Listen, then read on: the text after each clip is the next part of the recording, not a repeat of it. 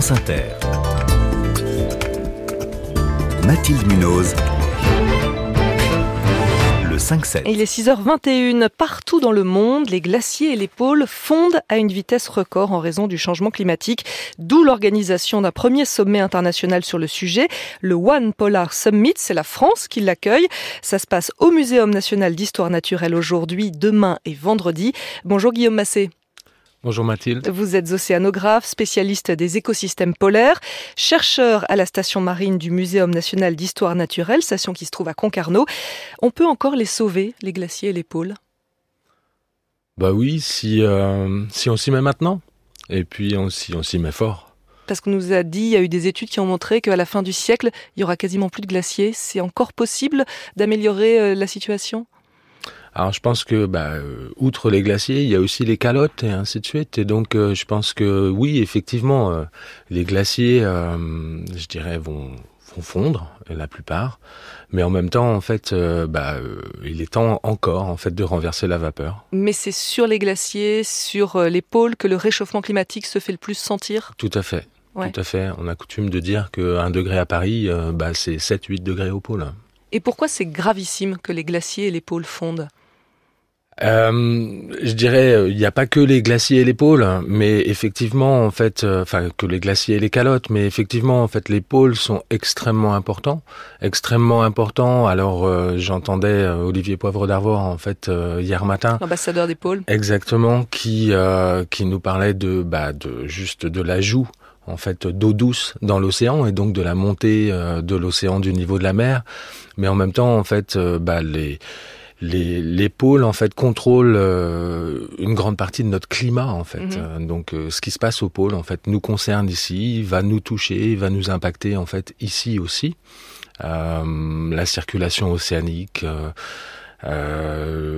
Il y a toute une biodiversité aussi, tous des écosystèmes, des animaux qui vivent. C'est pas, pas des zones désertes, hein, les pôles. Non, tout à fait. C'est, c'est vraiment des endroits où la vie foisonne. Et donc effectivement, euh, ces, ces, organismes qui sont hyper adaptés euh, ben, euh, sont très à risque, on va dire. Et pour en revenir euh, aux, glaciers, eux, ce sont nos réserves d'eau, en fait. Ce sont des châteaux d'eau, en fait. Ah, tout à fait. C'est des quantités colossales. Et donc, qui... donc on a besoin de ces, on a besoin de ces glaciers, d'où l'importance de ce sommet. pourquoi un sommet spécifique? Il y en a vraiment besoin? La COP 28 qui va avoir lieu par exemple dans trois semaines ne suffit pas? Non, je pense pas. Et je pense que effectivement, il y a vraiment besoin en fait de parler spécifiquement des pôles. Ça démontre en fait de leur importance, de leur importance pour nous ici euh, à Paris, comme à Toulouse ou à Bordeaux. Euh, et, euh, il est grand temps en fait que justement euh, on soit concerné, que les chefs d'État en fait se penchent en fait sur la question des pôles et euh, que les gens en fait, mais je pense qu'ils commencent à le comprendre, mais que les gens comprennent que effectivement ce qu'on fait ici à Paris, ça va impacter les pôles et en retour, en fait, ça va nous impacter. Et des chefs d'État, il y en aura une quarantaine hein, de dirigeants étrangers euh, lors de ce sommet. Il y aura aussi beaucoup de scientifiques, des ONG. Euh, qu'est-ce qu'on peut en attendre? Est-ce qu'il y aura des mesures concrètes ou juste un état des lieux, des études, des, prises de conscience Il va y avoir des mesures?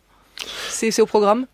Je pense. Je pense. En tout cas, nous, euh, scientifiques, on en attend. Mhm. on Vous a besoin. Euh, on attend que euh, Trivialement, oui. Bah oui. Euh, oui, puisque l'argent, en fait, c'est ce qui nous permet justement de continuer nos études. Alors, euh, en France, on trouve qu'on n'en a pas beaucoup.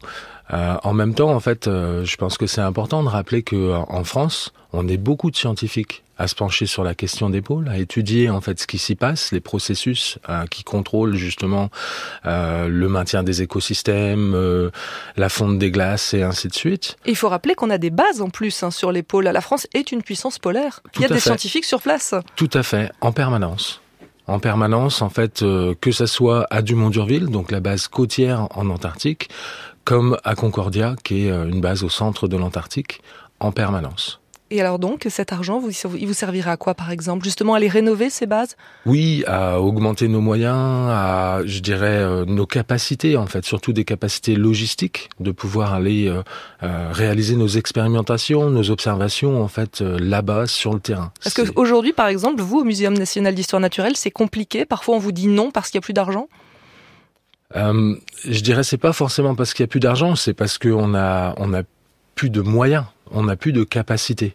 Et, et donc, euh, euh, de l'argent, on arrive éventuellement à en trouver pour réaliser nos recherches, mais en même temps, en fait, tout ce qui est support d'infrastructure et d'accueil, en fait, euh, euh de nos scientifiques, euh, pour l'instant, en fait, c'est réduit un peu à, à peau de chagrin. Il faut le redire aussi, donc la France puissance polaire, nous avons des glaciers, et puis il y a aussi euh, cette, cette fonte des glaces qui va euh, élever le niveau de la mer, et là ça concerne toutes les villes côtières de France aussi. Ah bah tout à fait. Donc on est vraiment euh, concerné à plusieurs titres par ce sommet et par euh, cette fonte des glaces. Tout à fait. Ça c'est, euh, je pense qu'on doit prendre conscience, mais encore une fois c'est dans c'est c'est dans la bonne voie. Je pense que les gens sont de plus en plus concernés par ce qui se passe au pôle. C'est rare d'avoir des scientifiques, on en a quand même régulièrement pour parler du réchauffement, qui, sont optimistes comme vous, ça fait plaisir, hein, tant mieux, hein, c'est il y a encore de l'espoir donc. Ben, en fait, euh, moi, mon, je dirais, mon credo, c'est que euh, on peut pas continuer à se mettre euh, la tête dans le sable et de dire oh c'est trop tard ou quoi que ce soit. Non, il faut agir. Euh, et comme je dis, en fait, euh, il faut renverser la vapeur. Merci Guillaume Massé, chercheur euh, au Muséum national d'histoire naturelle, chercheur à la station marine du muséum, le muséum qui accueille aujourd'hui, demain et après-demain, après-demain le One Polar Summit, donc premier sommet international consacré aux glaciers et aux pôles.